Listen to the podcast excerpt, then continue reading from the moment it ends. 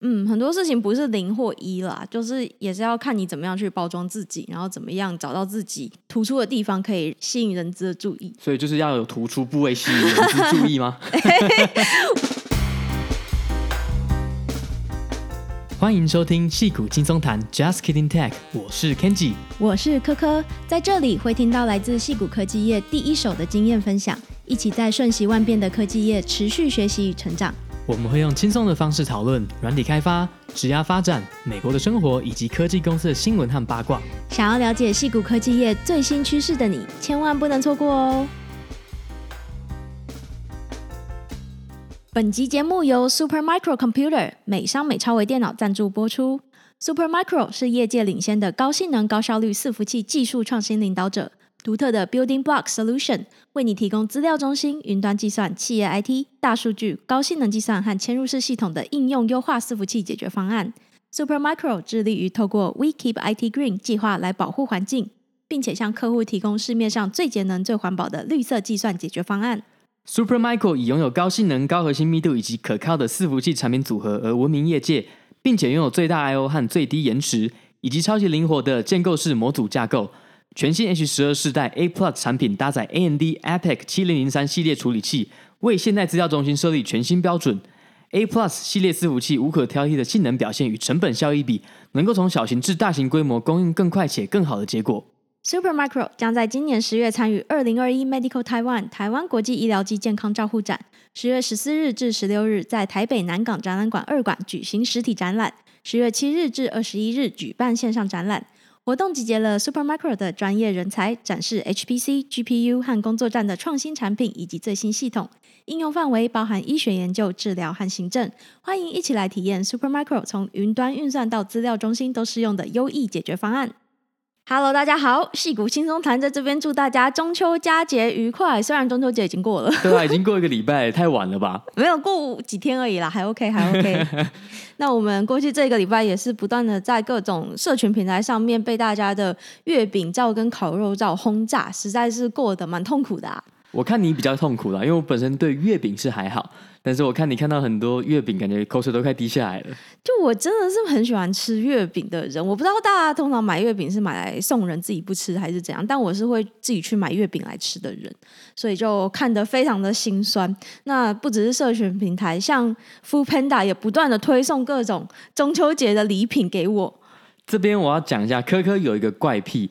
他会在晚上夜深人静的时候打开 Foodpanda 的 App，想象自己在台湾，然后看到这些店家说：“哇，这个好好吃，那个也好好吃哦。”然后这样逛过一轮之后，安心的睡觉。这个就是画饼充饥的概念啊！虽然吃不到，但是我用我的想象力告诉我啊，好像有吃到。我觉得正常的人应该是看了会越看越饿，然后受不了。但是科科的想象力实在是太丰富了，所以我算是看到蛮独特的一个现象。我不知道有没有其他听众有类似的行为啦，但是我是没有看过其他人会这样做的。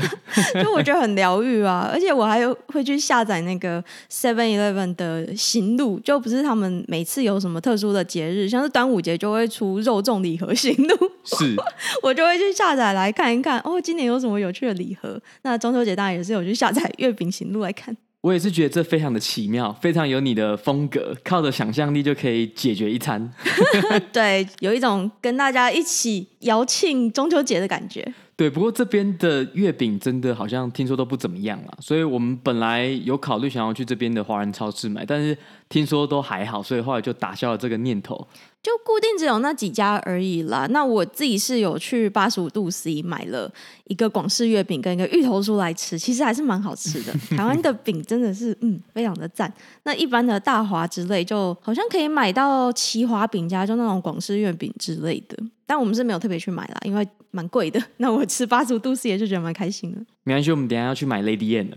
哦，好，OK，继续吃甜食喽。对，雷迪宴也是一个这边很有名的千层蛋糕，好像一开始是从 LA 发迹的嘛。我忘记是 LA 还是 New York 还是纽约。对，反正我那时候在旧金山的时候就还蛮常吃的，嗯、因为公司附近都会有那种快闪店，就说啊，这个礼拜就有雷迪宴去买。最近是突然发现我们家附近，嗯，就是西雅图，它好像在官网上是没有雷迪宴的店家。但是在 DoorDash 里面居然会有，但是我们的猜想是它应该是一个 Ghost Kitchen，就它没有实体的店面，它就是有 Lady N 的的人在里面把东西做好，你直接去拿就可以了。嗯，应该不是那种装潢的很漂亮、很 fancy，让大家可以内用的那种，就是一个嗯，去 pick up 一个订好的蛋糕。对，但是 Lady M 真的是我个人觉得非常好吃的千层蛋糕，因为我非常少吃甜点。对，但是那个是会让我吃的觉得哎，真的好吃，然后会想要再吃一次的。真的，连你都觉得好吃，嗯，我口水要流下来了。好，赶快录一录去吃。好。好，那今天要跟大家聊一下，就是我们最近搭 Uber 跟 Lyft 的经验，然后顺便来聊一下轿车平台啊，跟这些送餐平台，比如说 DoorDash 之间他们的一些竞争关系。因为我们个人认为，我们最近搭的 Uber、Lyft 的经验都非常的糟糕。第一个最明显的感觉是，价钱真的非常非常的贵。就是以前可能你搭一趟可能二十分钟，十几二十分钟，你可能就是二三十块钱。对。那现在动不动就要五十块钱起跳，几乎是以前应该是超过两倍以上的价钱了。对。然后几个礼拜前我们不是从芝加哥回来吗？我们那个时候到西雅图大概是晚上九点十点，就不算到非常的晚，不是那种凌晨的班机。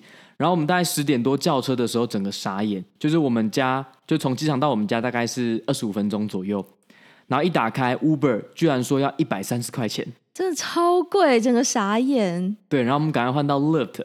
我以前不会做这种比价，但是这个价钱真的高太夸张了。差太多了，对。然后 Lyft 是九十块钱，然后我们就想说这到底是怎么回事？嗯、然后就稍微再等个十几分钟，然后 Lyft 就变成好像七八十块，就想说算了啦，感觉就是这个价钱不会再低了，就硬着头皮叫了。对，但还是比预期的高出不少，所以真的有吓到。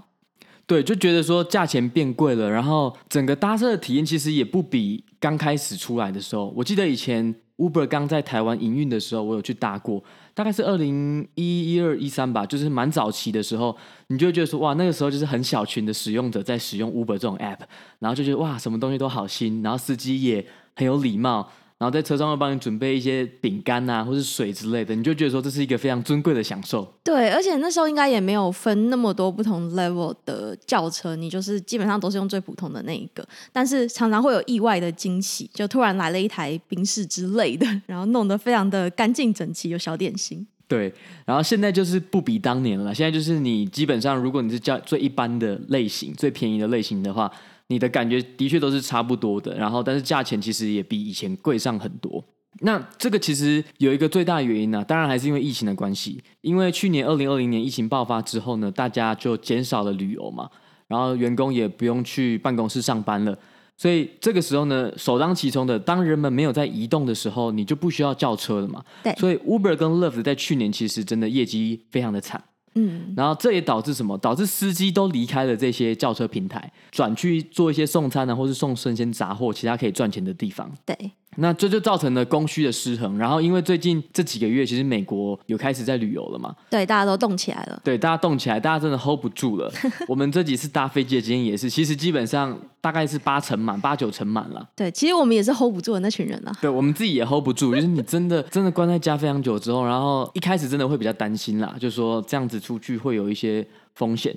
那但是的确，我觉得最大的差别是在我们五月打完疫苗之后，就打完两剂之后。你真的觉得会稍微比较安心一点的，因为你知道说，哦，我们这附近的人已经七成都打疫苗了。对，所以就还是会觉得，OK，应该没有那么容易染病了。对，因为就算染病，其实最重要打疫苗，虽然说不见得保证你不会得病，可是至少得病之后的重症率会下降很多。嗯，是的。所以至少你知道你身边的人六七成以上的人是有打过的，你就比较安心了。所以就大家就开始旅游了嘛。那开始旅游之后呢，这些 Uber 跟 Lyft 他们的确就面临了一些状况，司机都不见了，很难找到司机，所以在供需一直失衡的情况下，你的价钱就会被迫提高。然后根据估计啊，其实司机呢，目前其实至少还缺少四十 percent，嗯，所以就变成说，好，旅客回来了，旅客开始回去旅游了，但是呢，却找不到司机，造成价钱提高。对，那为什么会这样呢？因为其实我们本来会预期说，既然现在又有这么多搭车的需求，那理论上看到有利可图，这些司机应该马上就回到这些平台开始继续载客啦。但目前看起来并没有发生这样子的事情。那这些司机不想回来，有几个主要的原因啦。那最重要的当然还是担心疫情其实还没有完全结束。虽然说现在美国已经是一个相对世界上其他的国家算是一个蛮开放，几乎快要回到正常生活的状态了，至少在旅游方面。但是疫情终究还没有完全的结束，每天持续染疫新增的人还是不少。所以对这些司机来说，仍然是有蛮大的染病风险。毕竟他们就是每天要接触这么多不同的人嘛。如果继续当司机的话，所以很多的司机是希望可以等更多的人已经完全接种疫苗之后，再开始载客。那这边来个题外话，就是大家可能会想说，美国的接种人口不是已经很多了吗？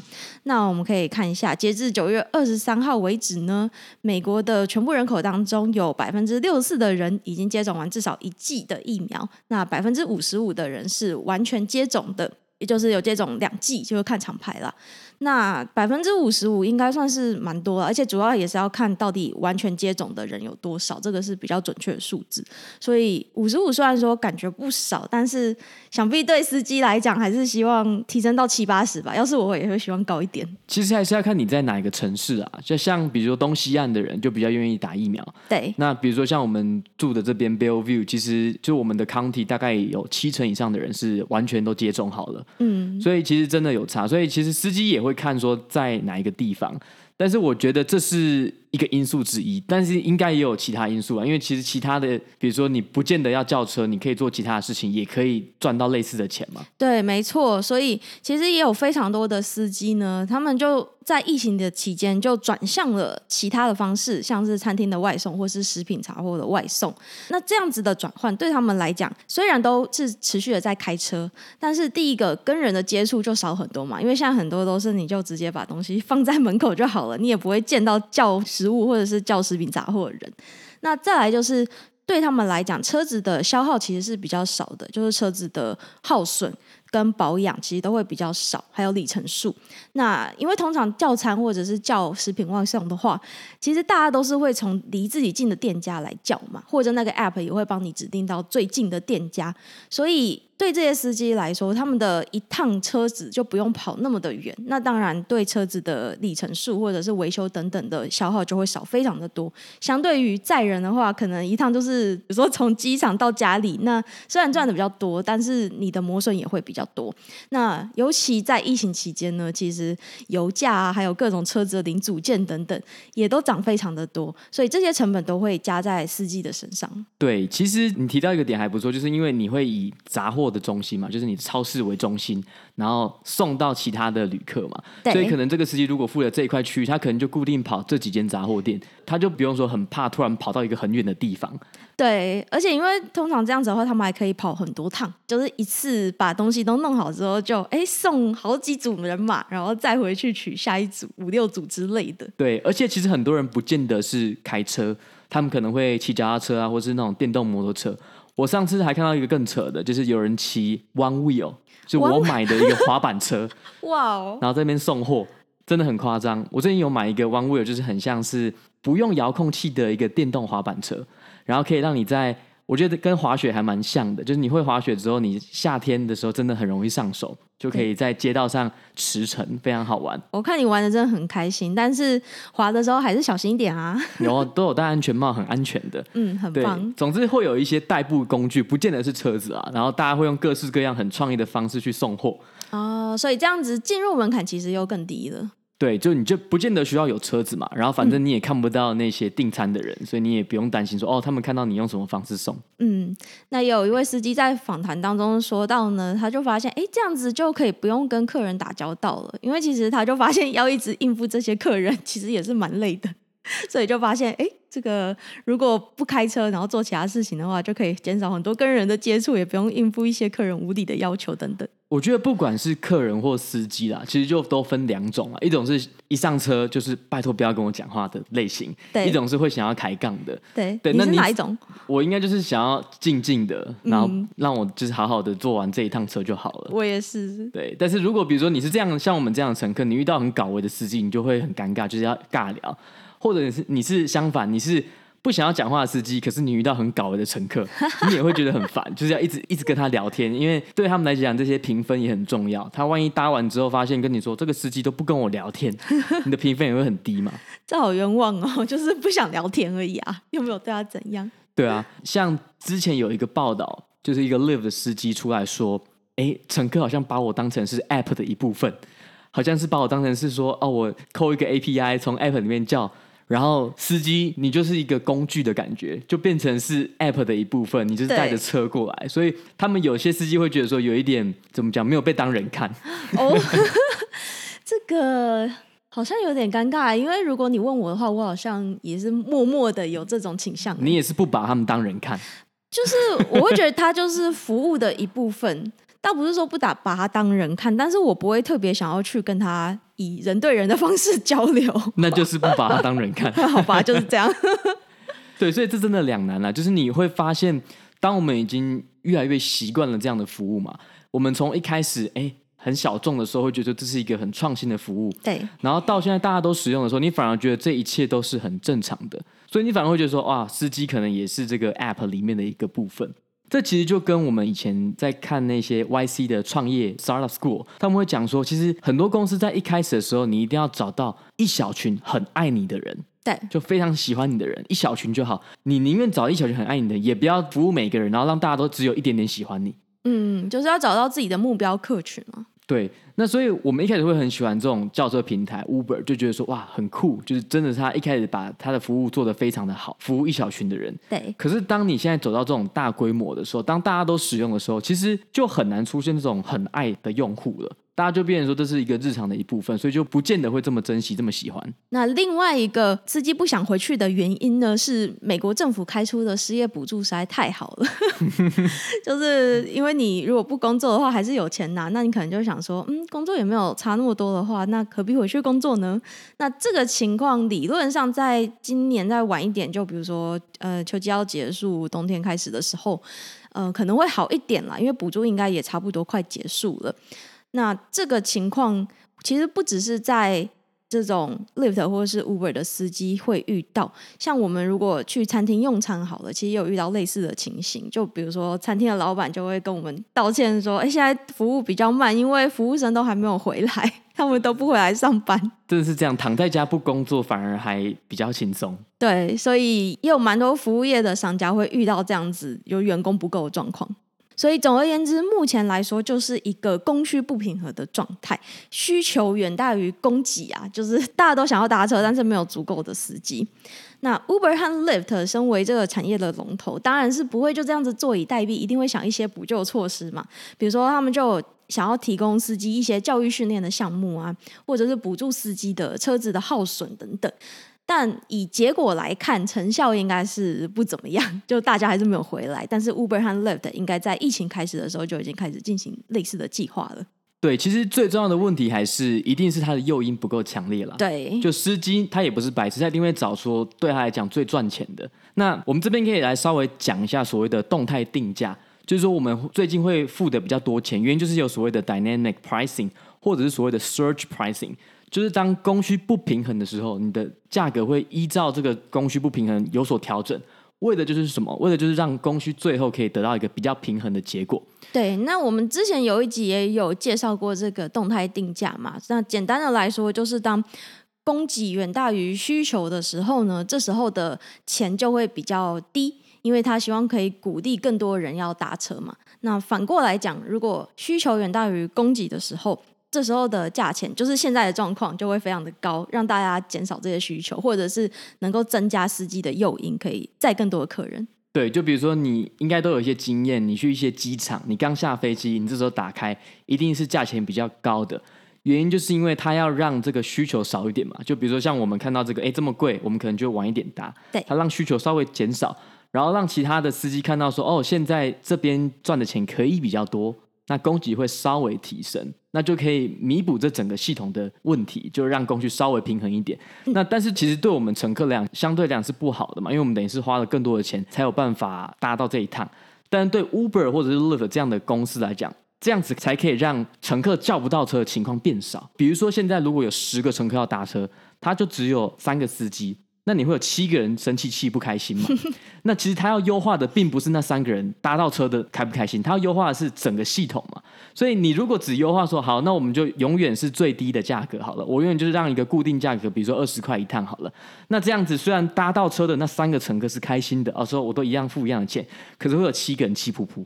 对，所以从整个系统来看的话，这个动态定价策略或者所谓的尖峰定价策略是有它的必要性的。嗯，就是以一个更宏观的，是整个系统的角度来看这件事情。对，但相反的来讲，如果今天是司机超报多，然后乘客超报少，那这个情况下呢，你就必须把价格再更便宜一点。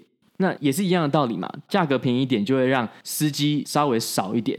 那就减少一些情况是说，哦，我司机来载客载不到客人的情况。嗯嗯，对。对，但是这个是我们理想上觉得动态定价应该要达到的事情。但是实际上呢，在早期呢，的确司机载一趟客，你司机其实可以拿八十 percent，也就是说大部分的钱其实你付出去的钱是给司机的。对。但现在司机都有抱怨说，其实现在只有拿到二十 percent 到四十 percent。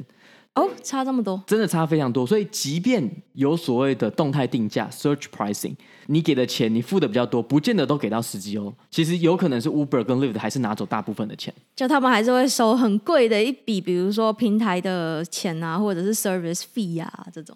对，所以变成是说，我们好像觉得理论上这个动态定价是有其必要性的，但是其实，在司机端来讲，他去哪边载客，对他来讲，他赚的钱真的没有差太多。这样司机一定会气噗噗啊，对啊，所以很多 Uber 跟 Lyft 的司机，他们之所以在疫情之后不回来，有部分原因也是因为这样子，因为他们在 Uber 跟 Lyft 这样的轿车平台里面是没有所谓的话语权的。他们对 Uber 来讲，虽然说 Uber、Lyft 他们总是说，哦，我们为了要保障司机，我们要把它当成 contractor，不要把它当成是 full time employee，嗯，讲的都很好听啦。但是实际上对他们来讲，司机真的只是一个工具而已，他们就是需要有人去载客，他们不会把它当成是他们公司的一部分。那因为你就是这样想嘛，我们付钱在每一趟搭车的旅途中付钱嘛，你就一定要分一些钱给司机，分一些钱给到 Uber 跟 Lyft 这样的公司。对啊，所以对他们来讲，他们当然希望有司机来帮忙载客，但是不要付他们太多钱。对，然后也尽量不要把这些司机当成员工，因为这样就有非常多的衍生的问题，就要给他们员工的一些福利啊之类的，那就是另外一笔非常大的开销了。对。所以动态定价它的利益是好的，但是在实物上呢，司机可能不会从这边获益太多。那这些司机通常也就是所谓的 gig economy，就是零工经济的工作者嘛，所以他们在疫情期间呢，其实也会想办法去找其他的工作。赚钱的管道，这是刚刚也稍微提过的。那这边就看到说，其实有些人在疫情期间，哎，还是蛮厉害，就找到了坐办公室的工作，或者是转去开卡车之类的，或者是刚刚也有讲送餐啊、送食品杂货，就发现再怎么样都是比原来的开车载客这样子的工作还要好，所以更加没有诱因要回去载客了。对，所以我们来回顾一下，像当初那种 sharing economy 啊，不管是 Uber、Lyft，或者是像 Airbnb。当时都有一些美好的愿景嘛，比如说你可以把一些闲置的空间出租，或者是让闲置的车子可以得到利用，对，然后你又可以提供比较便宜的价格。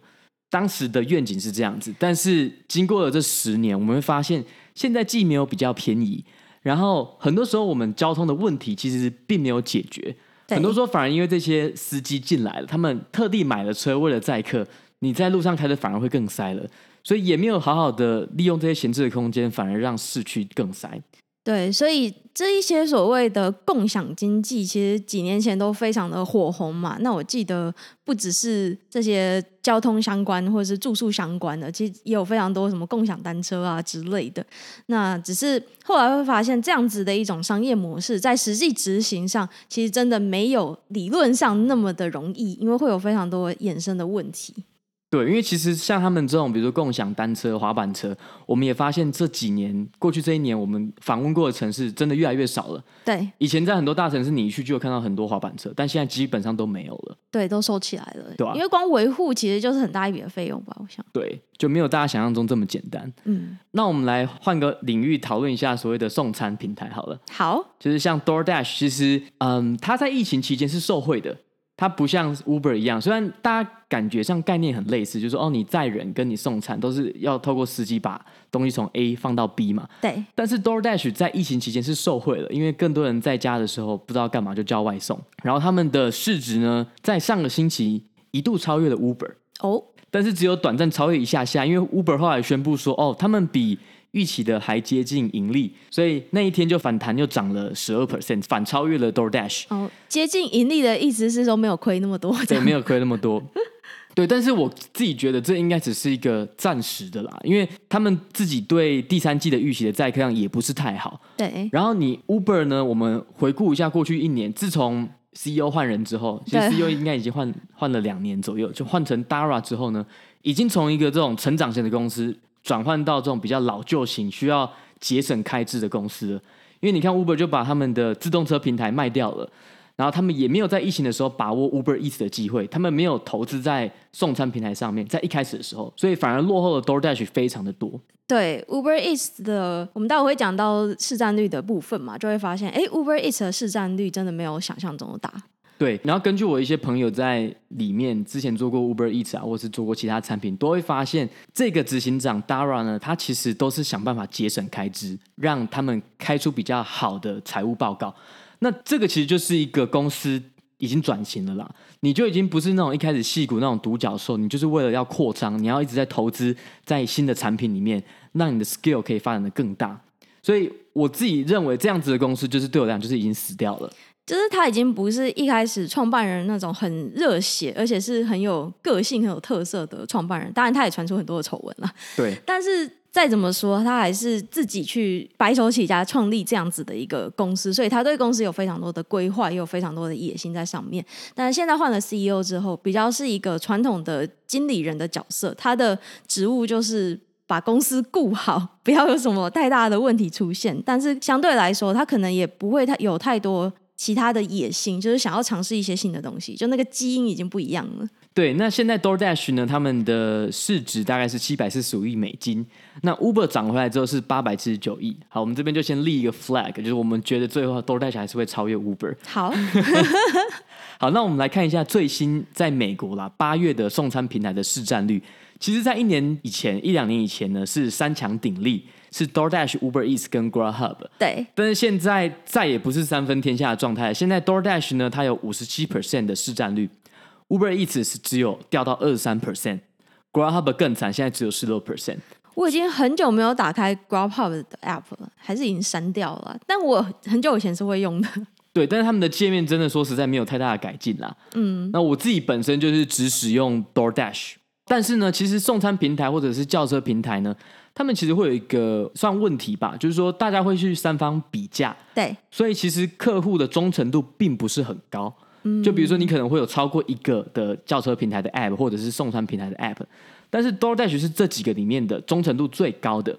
使用 DoorDash 的 App 的人呢，可能大概只有二十 percent 会使用 Uber Eats 或者是 Grubhub 或其他的类型的 App。对。但是使用其他的送餐 App，基本上那些顾客都有百分之四十的人还是使用 DoorDash。对。所以它的忠诚度相对来讲是算是比较高的。然后他们也发展出不同的经营模式嘛，就比如说，因为在疫情期间，其实真的也不一定要到店里面，所以就有开设很多的 Ghost Kitchen，他可能就开了一个中央的厨房，然后这个中央厨房里面就有很多，比如说素食业者啊，比如说什么麦当劳啊、肯德基，你就干脆在同一个中央厨房一起工作。对。那这样子的话，使用者反正都是从你的 App 去叫嘛，他也不知道这个是一个真的餐厅呢，还是一个中央厨房。那除了送餐领域之外呢，其实最近很红的也是所谓的送生鲜杂货。送生鲜杂货，其实这边的领先者呢有两个，一个是 Walmart，一个是 Instacart。Instacart 也是一个现在非常红的独角兽，它的估值已经来到了三百九十亿，那预计会在今年 IPO。那 Walmart 呢，在这边是有四十八 percent 的市占率啦，然后 Instacart 也是有四十五 percent。这边要注意一下，就是说 DoorDash 其实也想要踏入所谓的送生鲜杂货的战场。但是我们这边讲的数据呢，其实并不包含 Amazon、Uber 和 DoorDash，嗯，因为在他们的财报里面，这些东西是没有特意分开的。OK，就比如说你 Uber 叫 Uber Eats 的时候呢，你也可以叫生鲜杂货嘛，那它就是算在里面的。对，但是像 Instacart 跟 Walmart Grocery，他们都是专门做生鲜杂货，所以目前呢，专做生鲜杂货，他们两个是领先者。我比较意外的是 Walmart，因为我自己是比较少在 Walmart 上面 shopping 啊。我觉得我们大部分送生鲜杂货还是从 Amazon 比较方便。对，就是用 Whole Food 猴福猴福。然后其实 DoorDash 呢，本来呢也不想要自己干生鲜杂货这个战场了，他本来是想要在七八月的时候并购 Instacart，就是当时有在讨论，但是八月的时候终止了谈判，因为呢当时有监管单位说，哎，这个可能有被认定为垄断的疑虑啦。不能让你市占率太高啊，不然又要垄断了。对，因为想必大家之前也看过 Visa 并购 Plaid，都已经宣布了。对。然后过了一年才发现说，哦，这边有防垄断的疑虑，就只好退出了。嗯。所以他们可能也不想要花时间在这上面，然后到最后发现又没有办法真的完成这个并购案。这近几年关于反垄断的事件实在是层出不穷，这些大公司也都怕了。对，所以 DoorDash 也会加入生鲜杂货的战场。这边想要跟大家聊一下，说，哎，我们都觉得说，比如说像 Uber 这种载人平台、轿车平台，然后你要跨到送餐平台，甚至跨到送生鲜杂货，哎，这个应该是很简单的一件事情啊。那为什么我们还会在这三个不同的使用情境呢，发现有不同的领先者，对不对？你不会觉得这有点反直觉吗？因为 Uber 就养了一堆司机，那理论上他换到送餐或者是送生鲜杂货，应该相对容易嘛？嗯，对，对，但是实际上这三个使用情境还是会有一些不一样的。嗯，其实蛮不一样，而且在这个过程当中有参与的人也不一样，应该或者是说个体啦。因为比如说像载人的话，其实我们常常会说它是两边市场嘛，就是司机跟乘客就这样。但如果是送生鲜杂货或者是餐厅的话，其实它会是一个所谓的三边的市场。因为除了司机跟这个客户以外呢，其实还会有餐厅或者是生鲜长会有这一方，所以在整个过程当中是不太一样使用情境。对，因为比如说你要估你司机什么时候到，这就是一个问题嘛。对，因为在载人的时候相对容易嘛，因为你我们都已经有很多的 Map 的 API 了哦，所以你知道说哪个司机要载你之后呢，你基本上从司机到你那边，其实这个相对好估计。可是你如果是今天有餐厅进来了，你要送餐或者是送生鲜杂货。哎，比如说，你怎么知道餐厅要花多久的时间准备你的餐点？对，然后你要准备到什么时候，你才可以派司机过去？对，然后司机在那边好不好停车？因为像载人的话，你就直接哦，人到了，你基本上就直接上车了。嗯，但是送餐的话，你要去餐厅，哎，好不好停车？你下车之后拿完之后再回来，从餐厅的地方再到你家又有多少时间？所以这个估计的复杂度又比较高一点嘛。对，所以这整个建模的过程跟类型也会蛮不一样的。对，所以说我们都会认为说啊，一个领域里面的领先者跨到一个相关领域好像很简单，但其实它里面的一些眉眉角角还是不太一样的。然后比如说你送餐跟送生鲜杂货还是有一点不一样嘛，因为对啊，送鲜生鲜杂货你就必须要 train 你的那些 delivery 的人，是说哦，你要知道说这些地方在哪里，因为你不想要花太多时间在挑选东西上面嘛，你要对这个杂货够熟嘛，才可以优化说，哎，你你送完这一趟，你下一趟还可以再去送给其他的人。对。对，所以这每一个领域呢，都还是会有一点小小的不一样。嗯，那我们通常都是消费者这一段嘛，所以你不会知道说这些平台，比如说他要 onboarding 这些人，帮他送餐、送生鲜杂货，他可能要有一些不同的流程，所以这后端其实是不太一样的。我们如果看司机在地图上面的移动，就完全可以发现很明显的差异。因为像如果是送餐的话，你就会发现，哎，我的司机为什么一个半小时后才会到？因为他会先去某个地方、某个餐厅先 pick up 一份食物，然后再去另外一个餐厅 pick up 另外一个人点的食物，然后可能路上先去送某一个人的，然后再经过某一个餐厅 再取一份食物，然后最后才到我家之类的。所以这个路线就会非常的迂回，因为他同时要。收不同家餐厅的餐点，然后送很多人，他一整条路上就会有这么多的行程在里面。那生鲜杂货就是刚刚讲的，他可能一次就要在杂货店里面把东西都挑好，但是他路程上也会送非常多不同的客户。对，所以其实到后面，我现在都很少用 DoorDash 叫他送过来，我大部分是就是点 Pick Up，因为真的不像台湾，台湾真的太爽了，Food Panda、Uber Eats 在台湾真的是吊打美国这些服务。对，而且我昨天点 Uber Eats 也有很类似的问题，因为刚刚讲的这个整个过程其实现在很常发生，因为司机不够嘛，所以最后就是会要等非常的久。他一开始都会给你一个估计的时间，比如说，嗯、可能四十五分钟会到，但是最多你可能会等到一个半小时，但我最后都是等到一个半小时。真的，你怎么会点一个餐等一个半小时？在台湾的听众应该想说，这什么烂东西，这什么烂服务？对啊，我还不如去拿，因为有一次我好像是点我家附近开车五到十分钟的餐厅而已吧。我想说，那我还不如自己去拿。真的是这样子，所以说虽然说这些在美国的公司呢，它的估值很高，但是其实对使用的人，它的服务不见得好。所以有时候这真的很很不公平啦。就说你在其他国家你服务做的比较好，但是因为在美国戏骨这边你就比较好融资，你比较好募你的下一轮，所以它整个公司的估值就会被垫得非常的高。嗯，是的。好，那关于轿车还有外送平台的讨论就先到这边。接下来是我们久违的 Q&A 时间。那如果有想要在节目上发问的朋友呢，欢迎追踪我们的 Instagram 或是 Slack 频道。我们不定期会在上面邀请大家来问问题，然后当中是我们这会在节目上回答 Q&A 的材料。那传送门呢都在节目的资讯栏里面。好，第一题，可以把 IG 简介里重复的软体开发职涯发展删掉吗？强迫症。好眼力，嗯、我们刚删掉了。嗯，谢谢提醒。下一题，最近学校在学 Computing System Design，虽然蛮有趣的，但不知道在业内有什么用。哎，我觉得这个问题就是比较广义的讲，就是说学校学的东西到底在业界有什么用？那其实我认为啦，大家的期待都太高了。我认为在学校学的东西本来。就不一定要百分之一百，你在业界上用到才算有用嘛？对，我认为就算是你训练一个肌肉的方式，因为学校有很多东西的确是比较没有这么像业界在使用的，或者是业界本来很多东西东西都是用到最新的知识嘛，所以我觉得不要太高的期待，我觉得你就把学校的东西想成是训练你的思考模式，你如果觉得有趣，诶，那你就把那一门课好好的学起来，但是不要期待说一定会用到，因为我觉得实物上。跟教学上，毕竟还是有一个蛮大的 gap。那有的时候你就是要相辅相成嘛，因为有的工作它可能就是太重实务了，反而没有一些理论。那你在学校学到一些理论呢？你假设能够搭配实习的话，或者是你未来工作的话，我觉得这样当成是一个辅助比较好。嗯，是的。好，下一题，有看过非资工硕士进大公司当 RD 吗？有的话，有建议的路线吗？我觉得有。就是这边大家又很习惯会站协同，但是就我自己的经验，我认为大家真的不用把学历看太重。对，学历当然会有一个重要性在，但是公司呢，重要的是要看你的过去的经验。所以如果你今天没有学历，可是你比如说你做过一些 side project，或者是你做过一些实际上的专案，真的有使用者在使用的话，那你要进这些公司其实是没有问题的。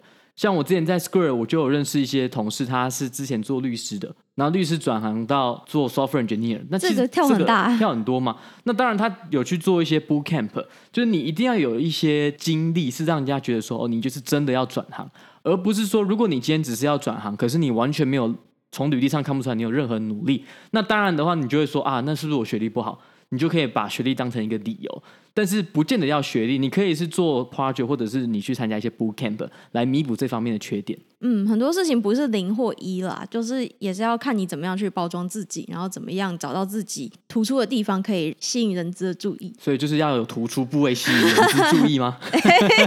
我怎么觉得你的总结好像？意有所指，总结非常好啊！好，下一题，我就读资工系，大三要去美国当交换学生，若目标是戏谷，请问这段美国日子推荐怎么规划？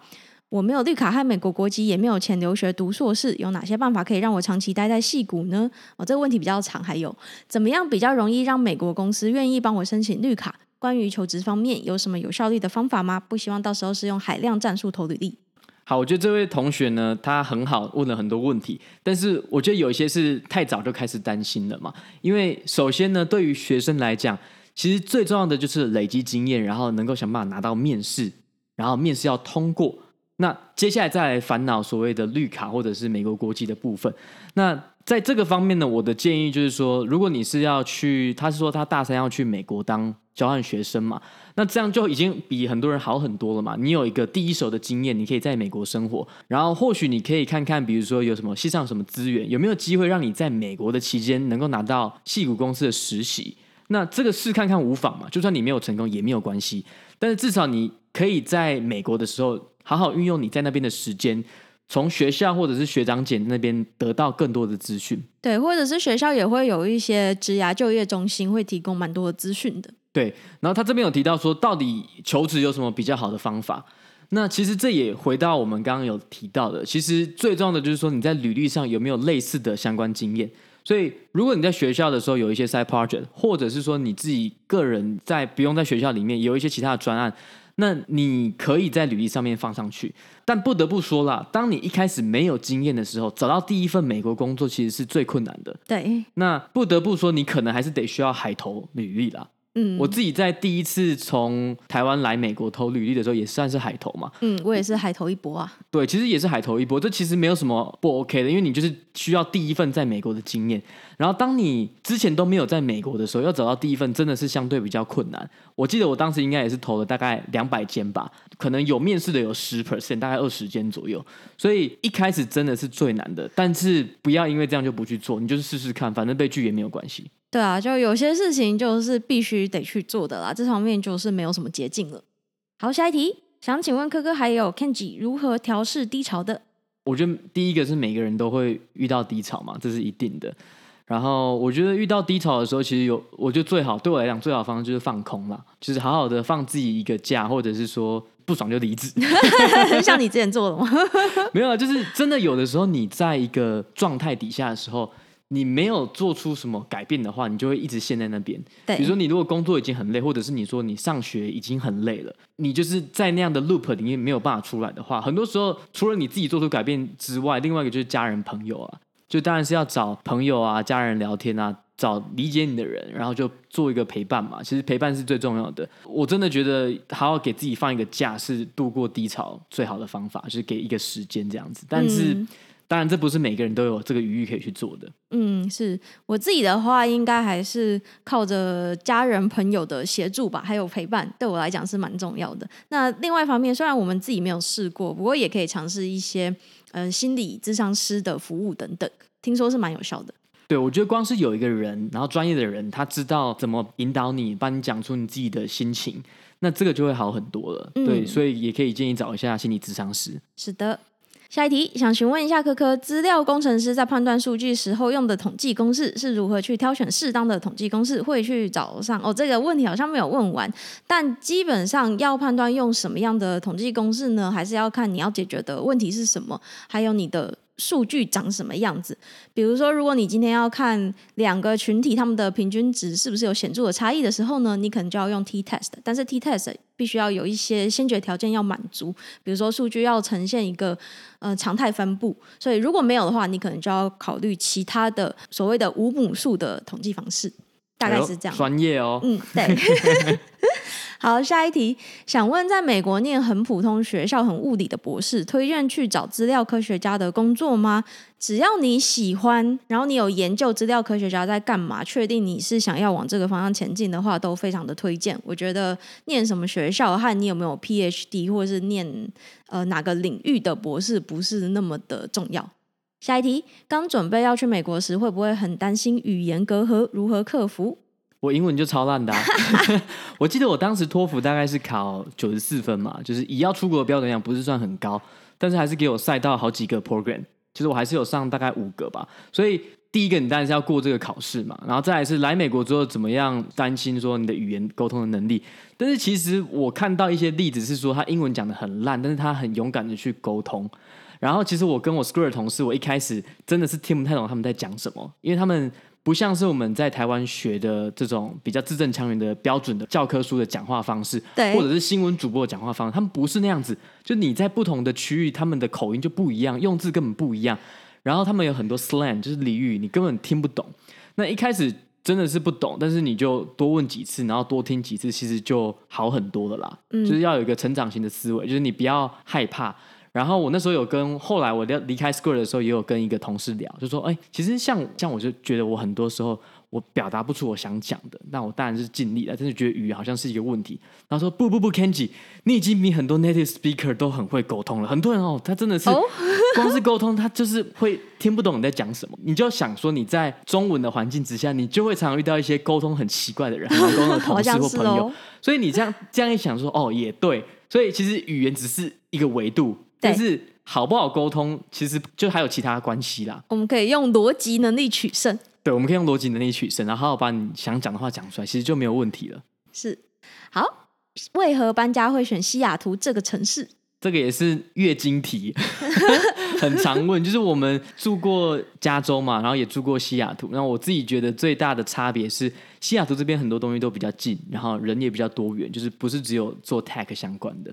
然后这样大家会正面说什么啊？西雅图很常下雨啊，然后冬天很冷。其实台北也差不多啊，但我们还是习惯了嘛。对啊，因为我们都待过台北，其实也没有那么严重嘛。那反过来说，西雅图的自然环境真的是蛮好，要山有山，要水有水。对，所以这个问题就是说，哎，看你喜欢哪一个城市，然后你你实际上如果有余裕的话，去住个几个礼拜，两三个礼拜，适应一下。如果喜欢的话，那你就可以纳入考量。对，那通常我们会建议大家，如果有考虑西雅图的话，记得冬天的时候要待一段时间，确定真的喜欢，因为冬天应该是最难熬的时候。如果可以熬过的话，基本上没问题了。夏天来爱上西雅图，然后冬天来确定自己是不是可以接受。对。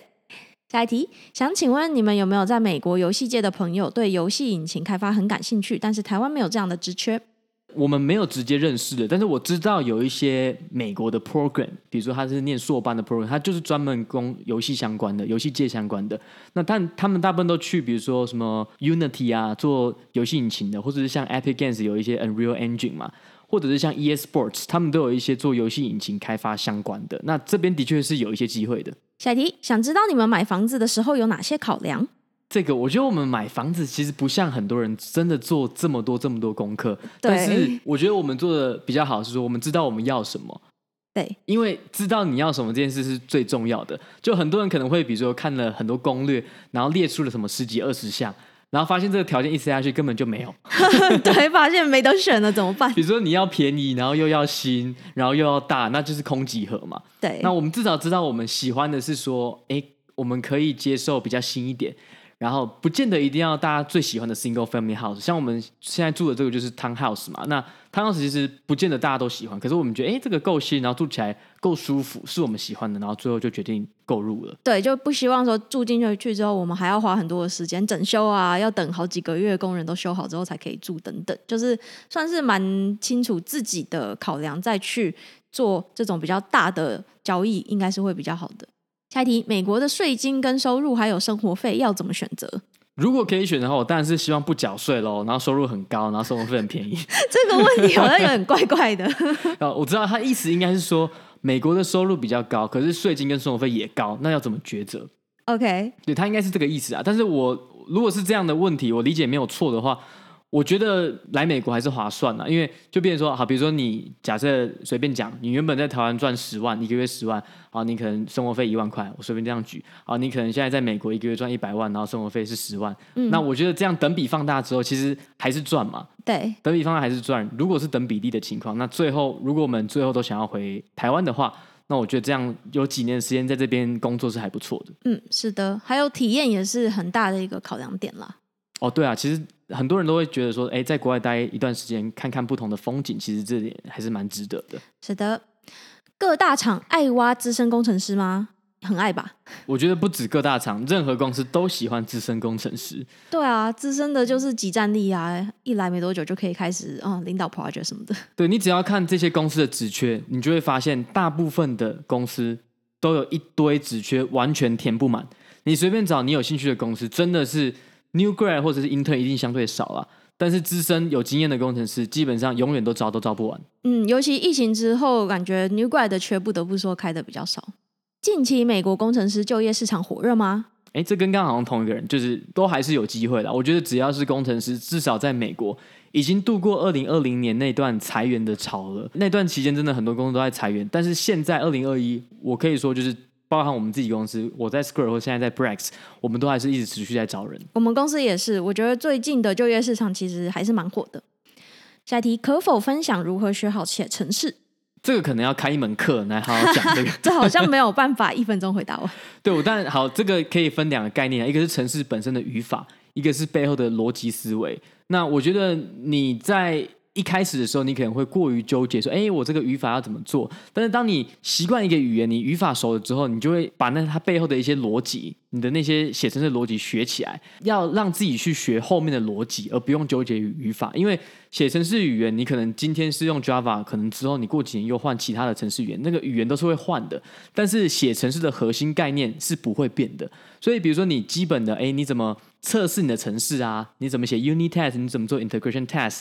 啊，你怎么 run 在 production？这些概念是可以转移的，就是跟程式语言并没有关系。那这个心法，如果你学会的话，其实是对未来都是有帮助的。想听听两位对美国房地产的分析。我们不是房地产专家啦，好像 没有什么太有深度的见解。对，反正就是找到自己喜欢的，然后买下去就对了。嗯，应该说对我们来讲，目前不是以房地产为主要的投资啦，就我们买主要是自住。下一题，想多听一些 data scientist 方面的工作内容，目前打算往资料处理方向自学中。好，那 data scientist 的工作内容。其实看工作还有看你的 project 工作内容会有蛮大的差异的。那你这边提到资料处理方向的话，嗯、很多时候也是 data scientist 要做的工作的一部分。那尤其是你在做一些呃早期的 project 开始的时候的一些 data analysis，其实就会蛮需要去了解公司的资料库长什么样子。那你要的资料到底在哪里？其实这是一个。蛮浩大的工程，因为很多时候公司的资料库并不是那么的显而易见，你也并不是很容易可以找到你要的资讯，所以我觉得很快速的了解公司的资料库的架构，以及跟你自己要做的业务跟产品有一定的熟悉程度，都会让你在这方面的能力有比较快的提升，因为你才会知道说你要做什么样子的资料处理，变成你要的干净的样子，然后再去针对它做分析。哎呦，不错哦，讲了一堆点，还蛮重要的。嗯，好，那我觉得我们今天时间可能差不多了。这一集收到的 Q&A 有点多，那就先回答到这边，然后下礼拜再把剩下的回答完。感谢大家支持。是的，好，那希望今天这集的内容大家还喜欢。我们下周见喽。好，下周见，拜拜，拜拜。